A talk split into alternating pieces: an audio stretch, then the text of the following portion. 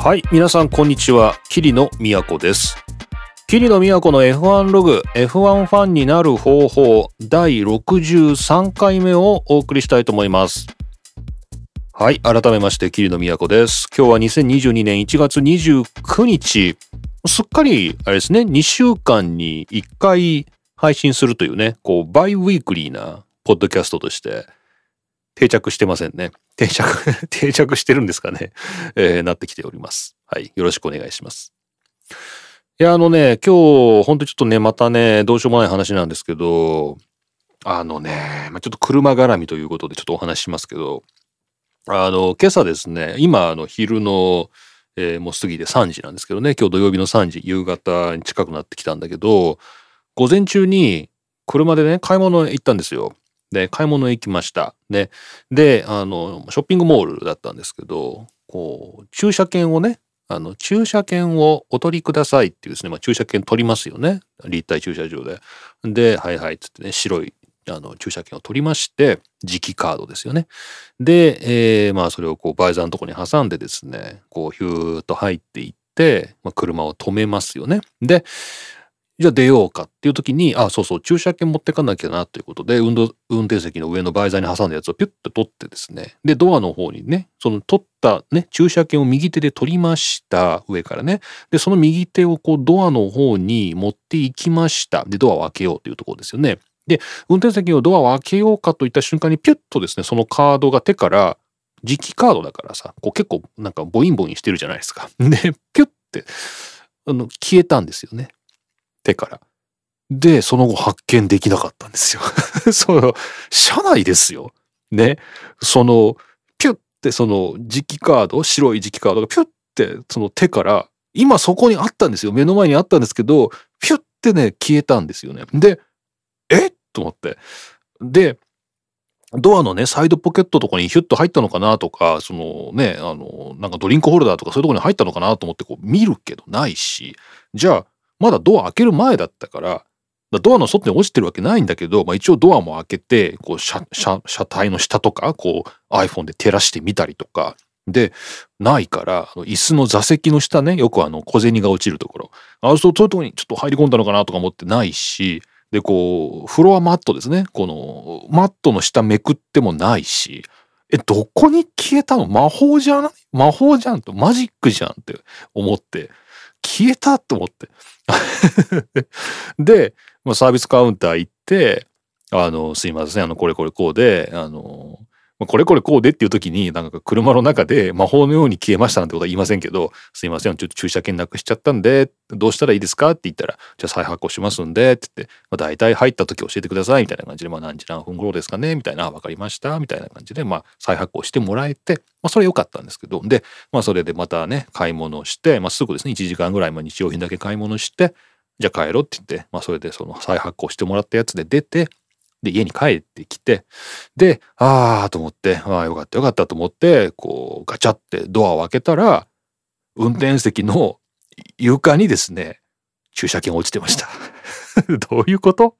どういうこと？って、これ一つ説明させてください。これね。これなんでかっていうと、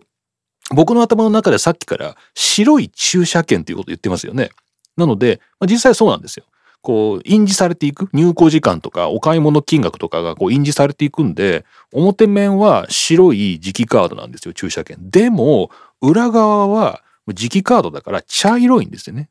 でも僕の頭の中にそのことはすっかり抜け落ちてて、白い駐車券がないっていう、どうもね、そういうふうに思い込んで探してたみたい。で、僕の車のフロアマットが茶色なんですよ。茶色なんですよ。なので、フロアマットめくってみたりとか、その下は探したんだけど、そのフロアマットの上は探さなかったんだね。だから僕。すごくない？白いって思い込んでると、こう、茶色いフロアマットの上に、まあほら、あと立体駐車場ちょっと暗いからっていうのもあると思うんだけど、家帰ってきたら野外のね、駐車場で止めて、出たらすぐ明るいから見えて分かったんだけど、ちょっと薄暗いところで、それにしたってだよ。茶色いフロアマットの上に、茶色い磁気カードが落ちてるわけだよ。白の裏側が。それで気づかないで、10分ぐらい探したりとかして、いや、本当にね、見つかんないもんなんだな、みたいなふうに思いました。ね、皆さん思い込みには注意しましょう。これ一体 F1 とどんな関係があったのかっていうね、えー、もう車絡みでっていうね、そこ、そこしかね、今接点がなかったですけど、まあオフシーズンってこういうもんですから、ね、皆さんオフ、オフシーズン、オフシーズンこんなもんです。ね、今日もこういうノリのニュースが続きますから、ね、ちょっと今日覚悟して聞いてください。はい。というわけで、え今回も桐野都がお送りします F1 ログ、F1 ファンになる方法なんですが、まあ、この後いくつかニュース、オフシーズンとはいえですね、まあ、我々ファンの身にも降りかかってくる結構大事なニュースがたくさんありました。ので、え、ちょっとその辺いくつかご紹介してお話しした後に、今日は、え、皆さんからツイッターを通じて、霧の宛てにですね、F1 クイズを出してもらってます。ね。答えのない F1 クイズ。まあ、クイズだから答えはあるんだろうけど、こう、募集するときに答えは書かないでくださいと。ね、問題だけ送ってくださいという形で、えー、皆さんからクイズ募集しましたので、それにキリノがガンガン答えていくという超スペクタクルなオフシーズン会になっておりますので、皆さんお楽しみに。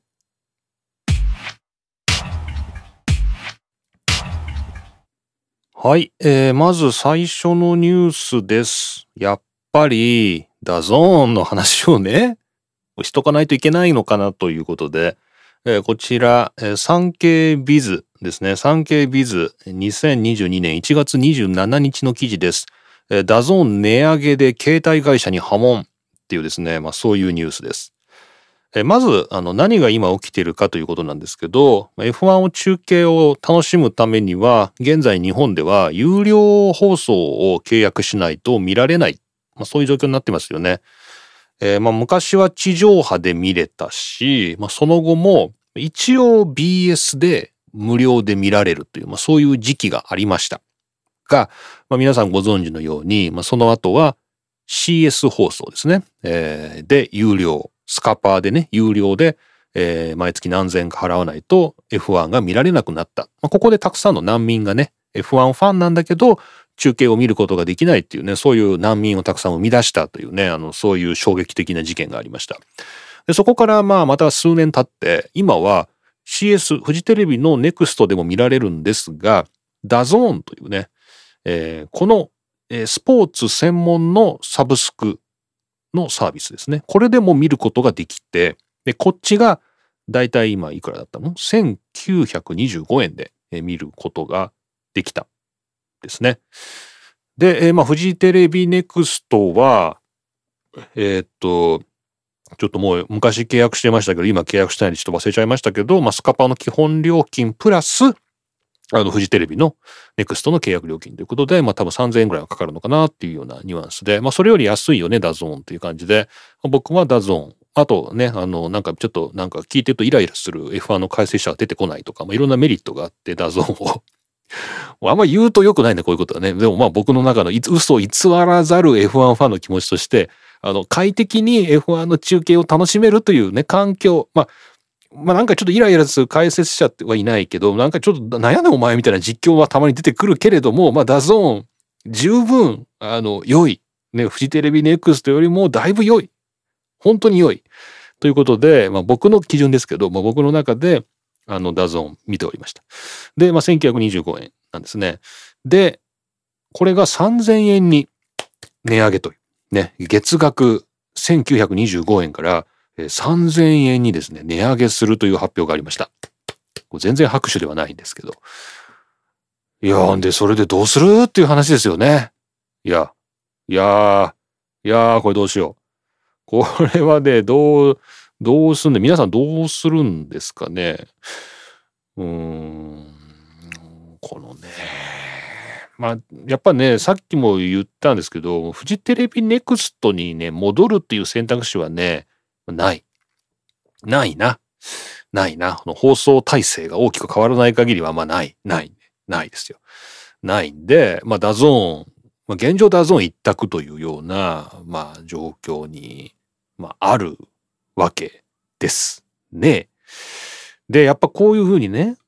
なんちゅうの？こう、河川が進むと、こういうことが起きるわけですよ。こう複数の選択肢があってね、僕ら消費者に複数の選択肢があった上で、それらが競争をしていると、こう価格競争が起きるね、サービス競争が起きるんで、あの、より良いサービスを提供しなければいけないっていうのが事業者にそういうプレッシャーがかかるんで、結果として消費者が得をするっていうね、まあ、そういう、えー、メリットがあるわけですけど、あるサービスを、まあ、一部の企業が独占ないしは寡占してしまうと、もうやりたい放題ですよね。もうやりたい放題。もうアマゾンプライムの値段なんかね、多分どんどん上がっていくしね。あの、ネットフリックスの値段だってまた上がっていくし、もう上がってるし、どんどん上がってるし。で、これ DAZN だって上げてくるわけですよ。ね、もう言いました。J リーグ、ね、例えばサッカー、J リーグ見たかったら DAZN ですよ。ね、だからもう、これはもう見る人はもう払わざるを得ないわけだから、すごい強気に上げてくるということでしょ？で、F1 は、まあ一応フジテレビのネクストあるけど、まあまだフジテレビより安いですよね、みたいな。ね、3000円なら安いですよね、みたいな感じで、まあ多分上げてきたんじゃないかなと。いうことなんですけどね。さて、えー、どうするか。えー、キリの今のところで DAZN 解約中です。オフシーズンなんでね、えー、解約、えー、してあります。ちょっと停止でしたね。アカウント停止というか、 DAZN のあの停止で、今度の開幕戦の時に再開するっていう契約をしてたんだけど、この値上げを聞いて、ちょっとこれは冷静にならなければいけないと思って解約しました。 DAZN のね、アカウントを。ちょっとこれ冷静にゼロベースで考えようと、もう一回考えようと、えー、思いました。で、えー、ここの記事ですね、この 3K ビズに書いてあるのは、えー、 DAZN は値上げしたんですけれども、この DAZN を、えー、提供している携帯会社のプランでは、えー、競争が起きているという、ちょっとそういうややこしいことが書いてあります。えー、で、これに書いてあるのはですね、えー、KDDI、えー、au の、えー、携帯電話ですかね、えー、をご利用の皆様には、えー、使い放題 MAX5G、4G ダゾーンパックというものが新しく発表されて、KDDI を使っている方は、えー、これは月額1100円の追加料金で DAZN を利用できると。お、めっちゃ安くない？これ。au、KDDI の方は、えー、この DAZN パックというのを契約すると1100円で、月額1100円で DAZN を、えー、見ることができますよと。これ皆さんご存知でしたか？えーまあ、au は、まあ、2月には J リーグ、3月にはプロ野球が開幕するので、まあ、皆さん見てくださいという、ね、F1 に関しては一言もね、あの、言及されてませんけれども、これ F1 ファンにとってもこれ非常にでかい。AD、AD じゃない、KDDI。これ残念ながら、キリノはこれ KDDI ではございませんので、まあ、このプランはどうも使えないみたいなんですけど、最近アハモに変えまして、えー、イオンモバイルだったんですけど、イオンモバイルも、まあ、遠くドコモの親戚ではあるんですが、あのまあ、今、アハモにね、変えまして、で、この、ドコモも DAZN for docomo を提供していると。ね。えー、こちらは、値上げをしないで、えー、1925円で提供するということです。こちら、えー、実はドコモの契約者でなくても D アカウントというドコモのアカウントを持っていればこの1925円のプランが利用可能であるというようなことも、えー、書いてある記事がありました。ちょっと皆さんよく確認していただきたいんですけれども、まあ、少なくともドコモ、アハモの契約者の方はこの DAZN for docomo が使えると。ね。えー、まあ昔から契約している人はもっと安かったんですね。えー、1078円。2020年10月に料金改定があったんだけど、それまでに契約してた人は、月額1078円で DAZN を見続けているという、まあそういうことらしいんですけど、まあ昔のことを振り返ってもしょうがないので、僕はそれ契約してませんから、えー、まあ今なら、意外と、だからあれか、値上げの影響を受けないってことこれ。あ、そういうこと？なの？じゃあまとめましょうね。はい。 DAZN が値上げしましたと。ね、 DAZN が値上げしましたと。で、F1 の中継を見るためには、今のところフジテレビネクストか DAZN ですと。で、えー、 DAZN に関しては、えー、っと、3000円、月額3000円に上がったんですが、えー、KDDI、あるいはドコモの、プランとして、えー、サービスとして提供されている DAZN を契約すれば、今までと同じ1925円か、それよりもさらに安い月額1100円で見ることができますよと。そういうことですね。はい。なんかツイッター見てたらね、J リーグのクラブのなんかファンクラブ経由で DAZN 安く契約できるぞとかなんかね、そういうなんかまあファンクラブ入ってる人みたいなね、そういうのはなんかあったみたいなんですけど、今んとこ別に F1 のね、ファンクラブとかないし、あの、ホンダも撤退したし、なんかね、あの、ホンダパックとかそういうのないんで、えー、まあ今のところ日本で、えー、 DAZN を安く契約するにはこの KDDI のプランとして契約するか、ドコモンの D アカウントの方で契約するかということみたいです。はい。まあ皆さん、あの、F1 中継、まあこれを機にね、あ、実は au ユーザーでめっちゃ安く見れるやんとかですね、そういうこともあるかもしれませんので、まあぜひ料金ご検討ください。で、肝心のキリノですが、んまあ、ちょっと、まあ、今だから契約するなら僕は D アカウントのドコモですね。 DAZN for ドコモを契約すればいいということなんですよね。まあ、ちょっとじゃあまあまあまあ3月の開幕まで様子を見たいと思います。はい。少なくとも DAZN 値上げというお話でした。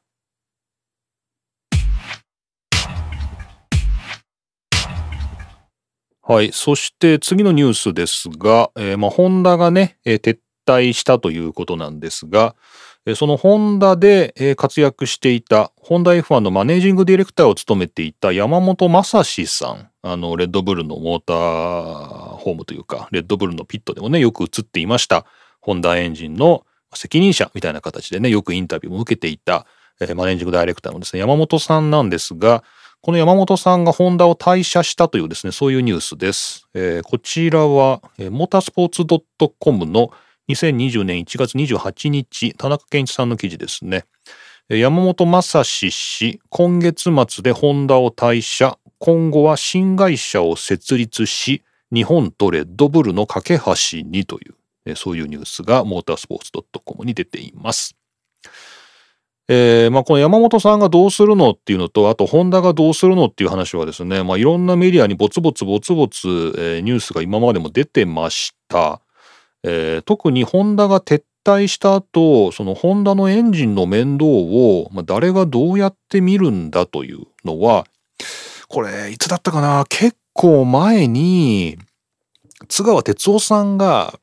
えー、元 F1 のピットメカニックとしてね、活躍され、まあ、その後フジテレビなどなどで、えー、実況として、実況してない、実況はしてないですね。解説としておなじみの津川哲夫さん。どっかでですね、津川哲夫さんが書いておられたんですけど、まあ結構早い段階で、あの、ホンダはやめるんだけど、そのホンダの、えー、まあ、技術をそのままレッドブルに残していくような形の新会社を作って、イギリスに新会社を作って、あの、まあ、やめていくんだよね、みたいなことを、まあ、かなり早い段階で、あの、聞いてたので、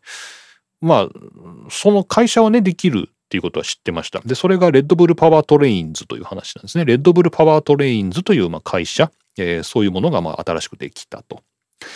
で、えー、山本さんがまあホンダを辞めるというのも、まあなんかどっかのタイミングで、えー、多分シーズン最後の、それこそアブダビとかそういうあたりなんですかね。なんか、まあ、えっ、ー、と、もう辞めますと。なんかワークライフバランスを考え直したいんで、みたいな。やっぱほら、まあ一年中ね、世界を飛び回って、えー、仕事してたら家族との時間も取れないし、ね、あのゆっくりできないから、まあ、そういうワークライフバランスを考えてホンダを退社することにしましたみたいな、まあ、そういうニュースも、えー、シーズンが終わった時に読んでて、あ、なるほどってね、まあ、僕の中では山本さん辞めてねあのレッドブルパワートレインズ行くのかなみたいな。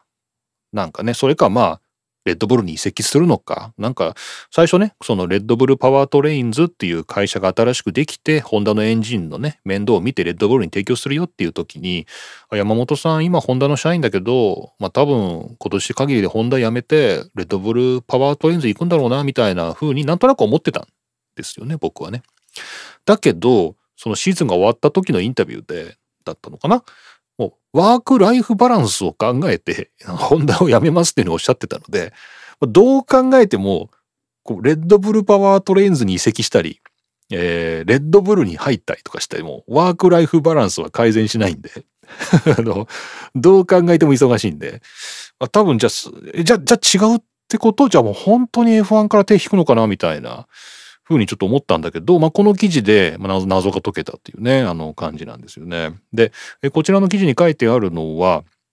えー、ホンダで辞めた山本さんなんですけれども、えー、ご自身の会社を設立されたとね、えー、自分の会社を設立して、その会社がレッドブルパワートレインズのサポートをするという契約を結んだ。まあ、まあ、言ってみればコンサルティングみたいなもんなんですかね。アドバイザーみたいなもんなんでしょうか。えー、まあ、レッドブルパワートレインズの契約をした、まあ、一人として、まあ、広くはメンバーの一人として、まあ、その仕事を請け負っていくことになりますと。ね。えー、いうことになったと、えー、いうことです。ので、まあ、今後はホンダの社員でもなく、ね、かといってレッドブルの社員でもなく、まあ、一人の、えー、人としてね、えー、その間を取り持っていくという、そんなような仕事をやっていくと。で、今後じゃあ F1 にはどれぐらい行くんですかっ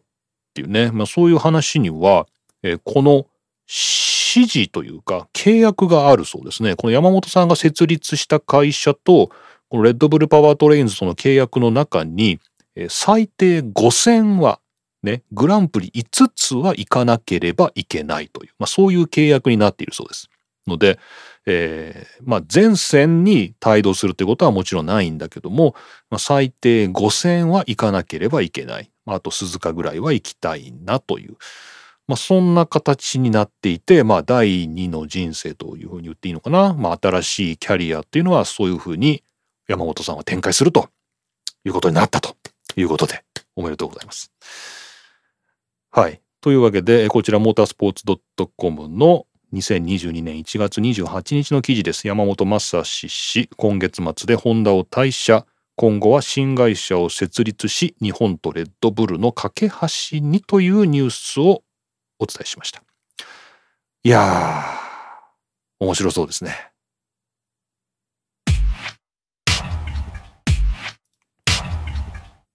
はい。えー、っと、じゃあ、三つ目。今日最後のニュースというかね、話題なんですが、ランドノリスの話をしようかなと、えー、思います。えー、なんでかって言いますと、えー、最近ですね、まあ、連続してニュースが出てるんですけど、ドライバーのメンタルヘルスですね、心の健康っていうふうに訳せばいいのかな。えー、ドライバーのメンタルヘルスっていうものに目を向けさせるきっかけを作ったのが、どうもランドノリスの昨年の告白であるというですね、まあそういうのが今年になっていくつかニュースになってまして、ちょっと皆さんのね、見れるポッドキャストのショーノートの方では時系列でニュース3つ並べてみました。えまず、このランドノリスが、えー、これはスカイスポーツですね。スカイスポーツの2021年の10月4日の記事10月か。10月4日の記事です。えー、ランド・ノリス opens up on mental health struggles in rookie McLaren F1 season という、えー、ランド・ノリスは、えー、マクラーレンので過ごしたルーキーイヤーですね。デビューした年に、えー、メンタルヘルス、心の健康について、すごくこう問題を抱えてたということを明らかにしたというですね、まあそんなようなニュースです。えー、これがですね、どうも引き金となってというか、まあ、ランドノリスがこういうことを言って、これが非常に大きな、えー、リアクションというかね、大きな反応を呼んだと。で、そういうことを、えー、これは新年の記事です。2022年の1月7日、えー、マクラーレン F1 ネーションというサイトの記事です。ランド・ノリス proud of impact speaking about mental health is having と。メンタルヘルスについて話したことの衝撃っていうものをランド・ノリスは誇りに思っているという、これは2022年の1月7日の記事です。はい。で、え、さらに、まあ、僕実はこの3つ目の記事から遡って調べていったんですけれども、これはベッテルですね。えー、フェッテルというべきか、えー、セバスチャン・フェッテルの記事です。えー、これは WTF1 の記事で、2022年の1月16日、uh, Fettel thinks more need to be done to help with mental health in F1 と、えー、ランド・ノリスだけではなくて、えー、セバスチャン・フェッテルもメンタルヘルスが大事だというふうに、えー、発言しているドライバーの一人であるという、まあ、こんな感じでですね去年の10月からですね今年の1月にかけてねずっとこう、まあ、ドライバーのメンタルヘルスというものを一体どういうふうに考えるべきかっていうことが、まあ、ランドノリスをきっかけに問題提起されているということを皆さんご存知だったでしょうか僕は知りませんでした。えー、なんですね。で、まあちょっとざーっとですね、なんでこういう話かっていうのをちょっと追っていきたいと思います。まあ全部英語の記事なので、まあ簡単に読めますが、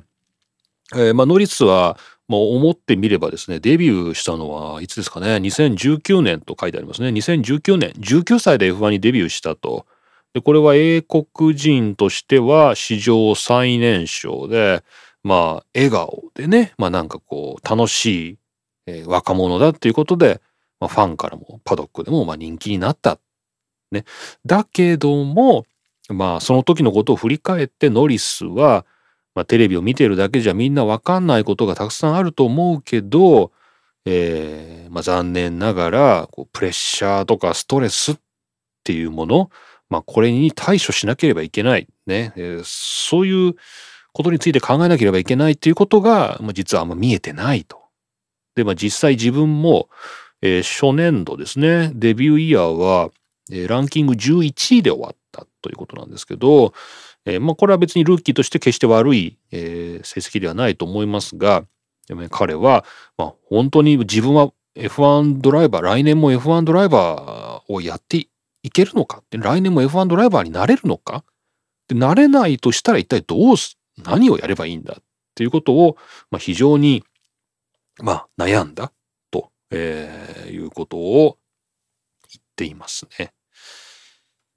なので、あのまあそういうふうにまあ発言した、これがどうもイギリスの ITV という、まあなんていうの、民放ですね。民放の、えー、This Morning という朝のなんかワイドショーみたいな番組なんですかね。まあ、This Morning という番組でこれをまあ発言したところ非常に大きな反響があったと。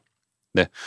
えー、それを踏まえての1月の記事なんですけれども、ランド・ノリスは、まあ、そういう反響があったっていうことね、まあ、これを、まあ、恐れず発言したっていうことが、ファンに与えた影響っていうのを誇りに思っていると。ね、えー、そういう記事がこの1月の、えー、記事です。で、この2年間にわたってランド・ノリスっていうのは、まあ、どんどん成績も良くなってるんですけれども、まあ、この影には、えーまあ、セルフケアっていうんですかねメンタル面でのこう精神面でのセルフケアの重要性っていうものに気がついて、えー、などう訳したらいいのかなこれはまあ大大丈夫っていうねもう It's okay not to be okay そうまあ OK でも OK じゃなくてもいいよっていうね、まあ、そういう心構えとか、えー、あとは、まあ、seek help when you need it そう助けが必要だと思った時には、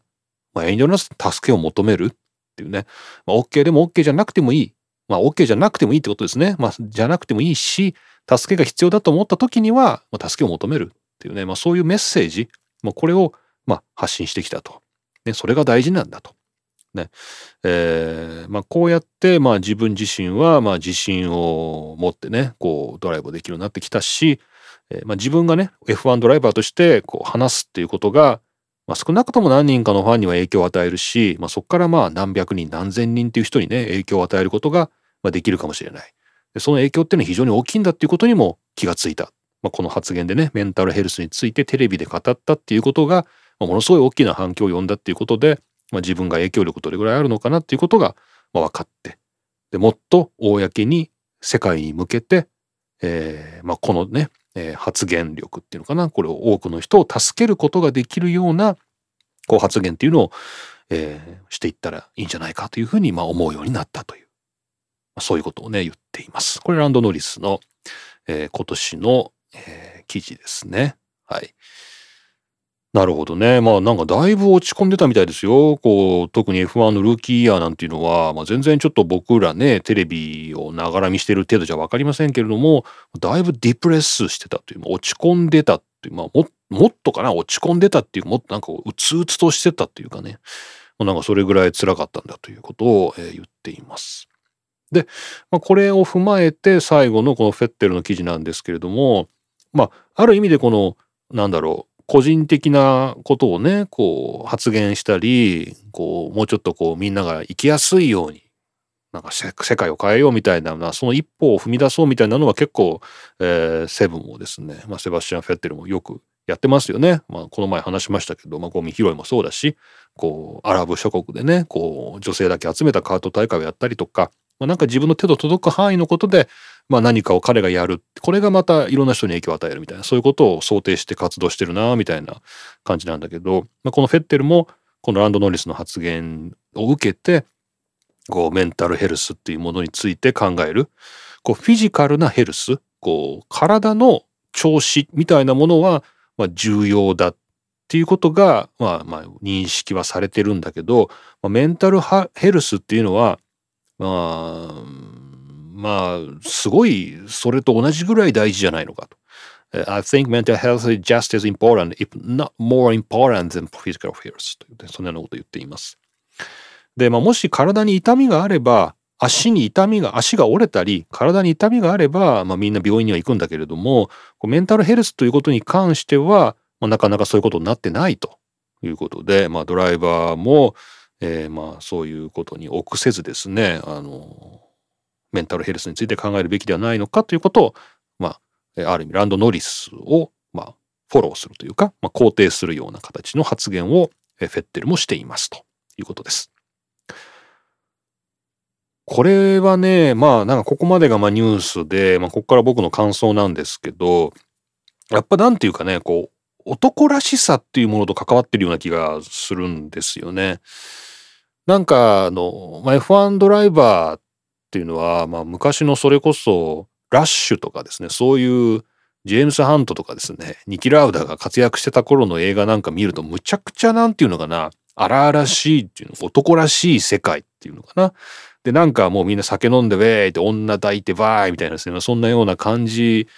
の、まあ、えー、世界観みたいなので、まあ、それがドライバーみたいなところも、まあ、ある。まあ、ある意味それニキラウダはそれに対するアンチなんですよね。なんだけども、まあ、オファンドライバーってこう男っていうのがあって、やっぱこう、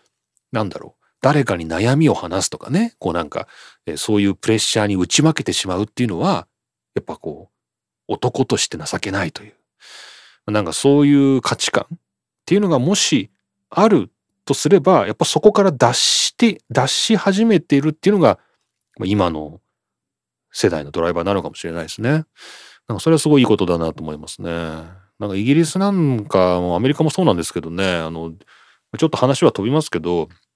こう自殺率っていうんですかね、こう自分で自分の命を絶つっていうのはなんかすごいそれはなんか切腹とかで日本的な感じがするっていうふうに皆さん思うかもしれないですけど、えー、まあ、実はアメリカやイギリスでも自殺っていうのは非常に大きな問題で、まあ、特に何が問題かっていうと男ばっか死ぬんですよね。こう男性の自殺率って非常に高い。これアメリカもイギリスもそうだと思います。日本よりはるかに高い。えー、2倍3倍とですね、まあ、男性が死ぬんですよね。で、まあ、これいろいろ理由があるとは思うんですけど、まあ、やっぱ、まあ、例えば宗教とかね、例えばプロテスタントね、あの、働くっていうことに美徳を見出すプロテスタンティズムみたいなのはすごい労働者との相性もいいんだけど、まあ、その一方で仕事を失ったっていう時に、こう、苦しめてしまうとかね、まあいろいろそういう問題あるんですけど、男らしさですよね。男たるものを、こう、どうするべきだみたいな。なんかそういう価値観っていうのは実は英語圏でもすごく強いみたいなね、まあ、そんなようなことを最近考えることがありました。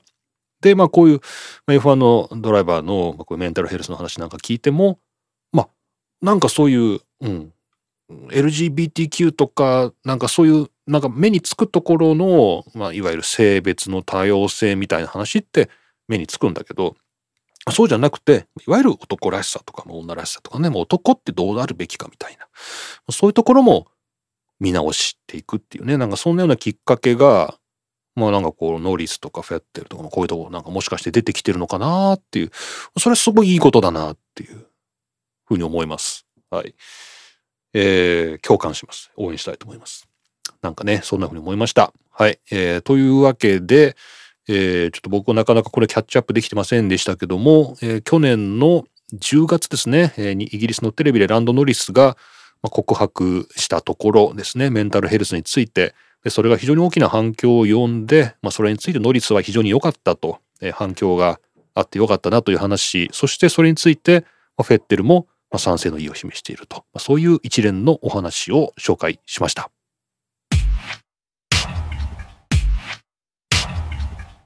さて、えー、というわけで、オフシーズン企画なのか何なのかよくわかりませんが、答えのないクイズのコーナーです。来ました。答えのないクイズ。答えはあるんですけど、まあ、僕のとこに答えのない、答えの書いてないクイズ。これ、ちょっとね、これから、あの、皆さん、あの、いただいたものはリツイートしたり、あの、いいねを押したりしたんですけど、あの今までこのクイズは僕まだ解いてないです。今、ここで初めて、ほぼ初見で、初見ではないんだけど、見てるんだけど、このクイズを解こうとね、考えるのは今日初めてですから、いや、これ皆さんもちょっと対決しましょうよ、このクイズね。クイズってね、やっぱね、答えはあんま関係ない。あんま関係ない。こう考えていくことが大事ね。なので、この答えのないクイズ、挑戦していきたいと思います。えー、まずこちらいただきました、えー、千秀さんですね。ありがとうございます。ツイッターアカウント千秀2705。えー、問題。2022年シーズンに参戦するドライバーの優勝回数を足すと何回？え、ちょっと待って、もう一回言って。ちょっと待って。えー、2022年シーズンに参戦するドライバーの優勝回数を足すと何回？え、どういうこと？だ、2022年は、だから23戦あるんだから23回じゃないの。そういうことじゃないの？え、そういう、そういうことじゃなくて、2022年、2022年の、あれか、参戦するドライバーの優勝回数の合計ってこと？それはわからんわ。それは、じゃあ答えますよ。でもクイズだからね。答えますよ。ちょっと待ってください。ちょっと待ってください。ちょっと待ってください。え、だから、え、ま、ちょ待って待って。今ちょっと待って。ちょっと、あの、何？ちょっとエントリーリストだけ見ていい？エントリーリスト、リストだけ。えっと、ボッタス、えー、超関与でしょ超でしょ？えー、オコン、アロンソ、ストロール、ベッテル、マゼピン、シューマハ、リカールド、ノリス、ハミルトン、ラッセル、フェルスタッペン、ペレス、ガスリー、ツノダ、ルクレール、サインツ、ラティフィ、アルボンでしょ？で、この中で勝ったことがあるなんていうのは、ボッタスとか、あとアロンソとか、まあ、オコンも勝ってるね。オコンと勝ったし、えー、っと、ガスティも勝ってるでしょ？まあ、この辺足して全部で、まあ、10回ぐらいでざっくり考えて、えー、っと、えー、っと、えー、セブが何回勝ってるか？知らないね。40回ぐらい勝ってんじゃないの？で、ハミルトンはもっと勝ってるでしょ？なんかハミルトンなんか何何勝、何勝とかしたじゃんね。100、100勝とかなんかしてなかったっけ？すごい適当。100したよね ?100 勝したよね確か。100でしょ ?100 でしょじゃ全部で、えー、そうですね。そうですね。えーっと、ちょっと待ってください。ちょっとあの、アロンソと、えー、っと、フェッテルの優勝回数が鍵になってくると思うんですけど、えー、まあ、ハミルトンが100回勝ってると考えると、まあ、ベッテルですね。フェッテル、アロンソそんなに勝っているとは思えないんで、まあ、多分半分ぐらいでしょ。2人足して足して50、もうちょっとあるか、70回ぐらいかな。だから170、100、200、限りなく200に近いんじゃない？じゃあ。えじゃあ、えー、193で。はい。まあ、答えはわからないんで、このまま このまま進行するんですけどねこのまま、このまま進行するんですよ。ちょっと皆さんじゃあこれ調べて、ちょっと教えてくださいね。またね、あのーまあ答え合わせはまあどっちでもいいんですけど、193ということで、じゃあ千秀さん、ありがとうございました。193ということでいかがでしょうか？はい。はい。じゃあ次の問題行きましょう。さあ次の問題はこちら。こちらは、えー、いつもおなじみお世話になっております。グランプリ名古屋栄店、えー、いただきました。グランプリ名古屋栄店店長さんありがとうございます。えー、2022年過去最多の23戦のシーズンが予定予定されております。はい、2022年は過去最多の23戦のシーズンが予定されておりますが、過去のシーズンで最も少なかったレース数は何年の何戦でしょうか？え、まあ、これはだってあれじゃん。だってあの、この前、あの、Kindle Unlimited でさ、あの F1 全史っていうさ、F1 のオールヒストリーズね、この歴史の本を、ちょっとパラパラ見てたら、昔ってね、めっちゃ少ないんですよ。あの、グランプリ数が。これで世界選手権みたいな感じなんですよ。で、50年代ですよ。50年代。50年代めっちゃ少ないんですよ。で、まあこれ F1 の歴史的には今1950年からっていうことになってるんで、まあ、これはもう50年ですよ。最初。と、とりあえずやってみたっていう、その1950年。これ間違いない。で、何戦かって。それは知らないね。それは知らないね。1950年で、まあ、僕の印象としては、一桁。一桁？でもかといって5000とかはもないんで、やっぱあれかな。8000円ぐらいじゃない ?8。じゃあ、じゃあ1950年で8000ということで。はい。ちょっと答えわからないんですけれども、えー、グランプリ名古屋栄店店長さんいただきました。えー、2022年23戦に対して、過去のシーズンで最も少ないレース数は何年の何戦かという、これはもう1950年の8000ということで、このキリノの答えとさせていただきたいと思います。これどうなのわかんない。ね。ちょっと皆さん調べてみてください。はい、じゃあ次の問題行きましょう。次の問題はこちら。はい、こちらはジーフさんからいただきました。ありがとうございます。えー、ベルギーグランプリアルファタウリの角田くんがレッドブルのドライバー2人に日本語を教えるというプロモーション動画が公開されました。あったね、ありましたね。えー、動画の冒頭、角田くんはスパの激坂をロードバイクで登りながら登場するのですが、そのロードバイクのメーカーはどこでしょう？いや、この問題が悔しいのはさ、この動画を見たことがあるってことだよね。で、えー、っと、そう、角田が、あれだよね、あの、フェルスタッペンと、え、ペレスに、なんか適当な日本語教えるってやつですよね。そうそう、そう自転車乗ってきたわ。そうそう、二人は車なんだけど、角田だけ自転車で登ってきた。それ見たんだよ。見たんだけど、ロードバイクのブランドね。いやー、全然わかんないね。やっぱこれは、まあ、じゃあもうこれ当てずっぽでいきましょう。ね。これはあの、行きましょう。僕のロードバイクブランドの知識を総動員して答えましょう。これはね、こう一見トレックと見せかけて、トレックと見せかけてですよ。いかにもトレックで来ると見せかけてのデローザっていうことで。はい。えー、じゃあジーフさんの出題ですね。あの、アルファタオリの角田くんが乗っていたロードバイクのブランドは一体何でしょうかというのは、これはデローザということで、よろしくお願いします。しかしこの、このクイズの企画に答えが出ないっていうのはこんなに閉まらないとは思わなかったね。いいね、この閉まらない感じがね。皆さんもこう投げっぱなしですからね、もう、これちょっと気になって調べちゃいますよね。はい。どう行きますよ。まあ、行きましょう行きましょう。じゃあ次行きましょう。はい、次。えー、こちらは、えー、またツイッターでいただきました。T さんですね。えー、アットマーク、トムスターさんからの出題です。問題はこちら。えー、マックスのパパも F1 ドライバーですが、マックスのパパは一体どんな F1 ドライバーだったんでしょうか？え、これクイズなの？これ、これクイズじゃなくない？これ、トムツアさん、これクイズじゃなくない？マックスのパパは一体どんな F1 ドライバーだったんでしょうかっていう。これクイズじゃなくない？これどういう答えを述べたらいいのかわかんないんだけど、あの、あれだよね。マックスのパパはさ、あのー、あれですよ。まあ、フェルスタッペンなんですけど、えー、パパフェルスタッペンはですね、まあ僕が覚えてるのはやっぱベネトンの時代とかですかね。まあよく覚えてますけど、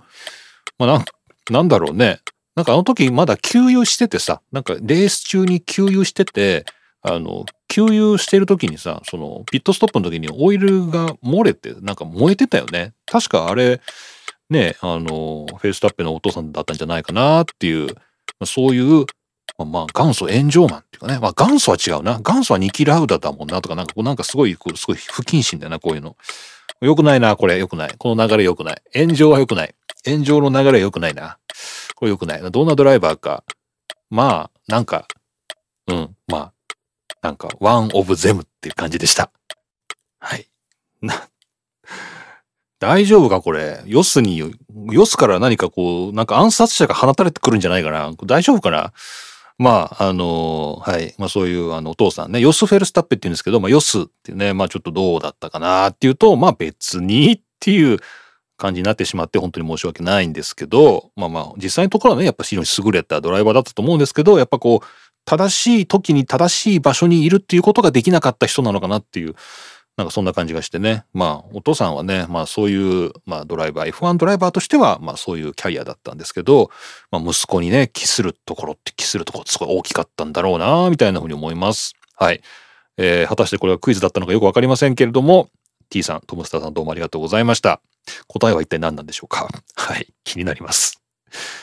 さあ、そして、えー、あと2ついただいてますので、今日しっかり答えていきたいと思います。次の問題はこちら。えー、また千秀さんです。ありがとうございます。えー、今までに参戦したコンストラクターの数は？数物ばかりですいません。うん。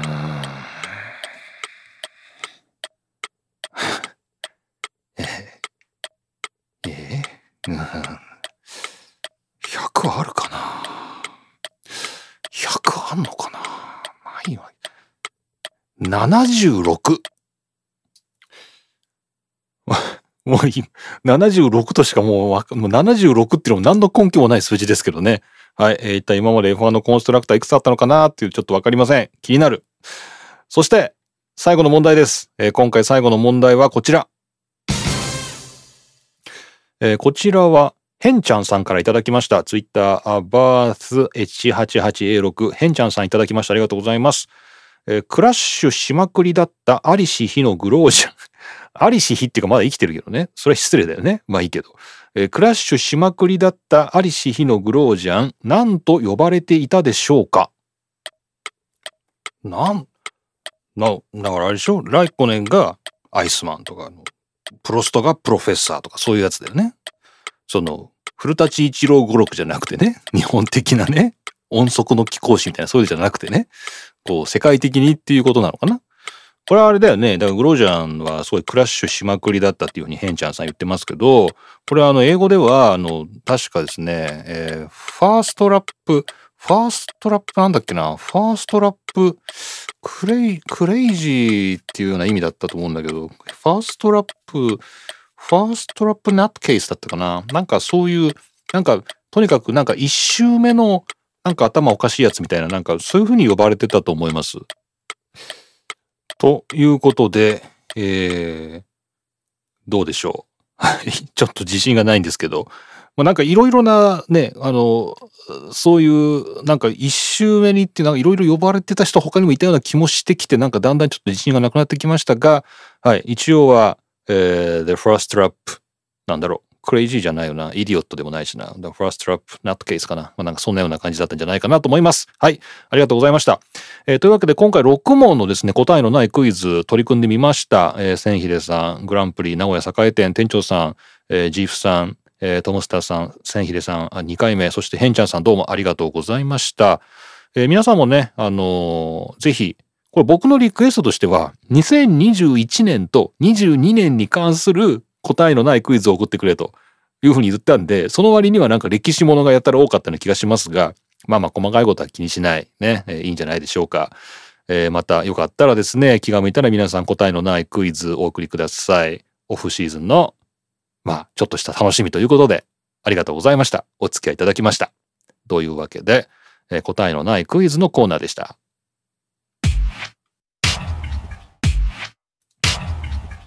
はい。というわけで今回も何一つ盛り上がることなくチェッカーを迎えました。霧の都の F1 ログ F1 ファンになる方法第63回目をお送りしましたということです。はい。えー、まあ、そんな感じで、まあ、のんびりオフシーズンという感じになっていますね。えー、まあ、開幕のスケジュールに関しては、まあ、バーレーンなんですけど、これが3月21日が月曜日、日本時間月曜日になっちゃうんですけど、3月の20日日曜日の、えー、予定かなと思います。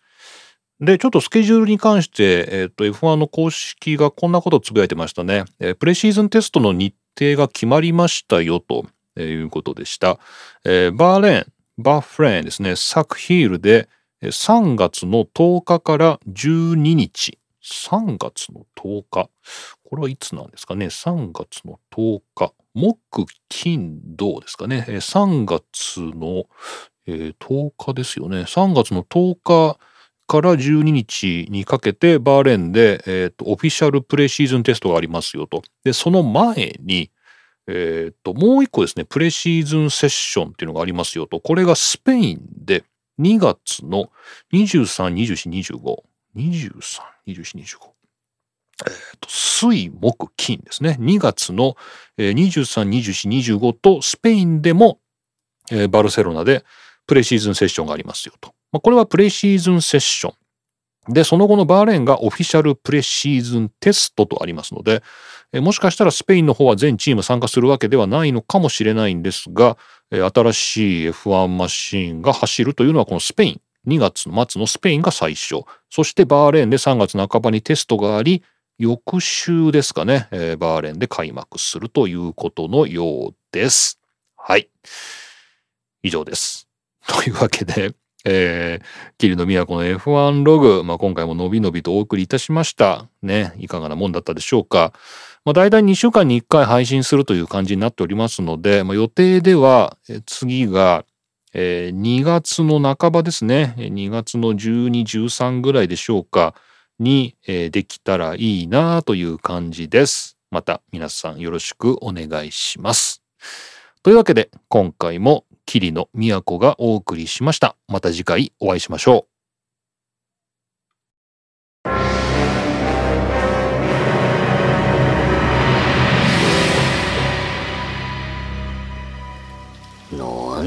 どうしたんですかとかさ、富士店。Q さんどうしたんですか ?Q さんどうしたんですか？なんか、え？値上げ？うん、なんか、 DAZN 値上げ ?3000 円に。こんなんさ、も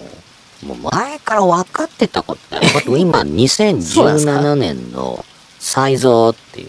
雑誌手元にあるけど。サイゾーですか？ここにもうすでに DAZN のこの拡大戦略はおかしいって書いてあるもん、もう。さ、すごいところから持ってきましたね。もう分かりきってるよね、これね。いやいや、でも3000円ですよ。えー、うん。3000円。いや、それは F1 のチケットを買うっちゅうことに比べたら、そうそうそう。まあ、安いですけど、安いよ。でも、やっぱ今まで2000円しなかったやつがさ、急に3000円っていうのはやっぱかなりハードル高くないですか？まあ、じゃあさ、はい、もうあれだよ。もうなんか、え？まあそれは違法のさ、なんか適当にるとかそういうこと言わないけど、いやいや、ダメですよ。ダメですよ。らもう、いいじゃん。なんか、なんか V 通して、自分はにいるっていうことにして、いやいやいや Q さん、それもダメですよ。F1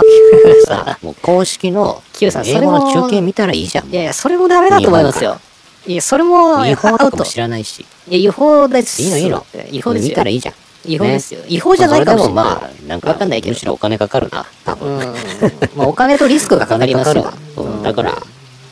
ダゾンでいいんじゃないの？ダゾンでしますか。ダゾンに。じゃちょっとダゾン、あの、契約していきます。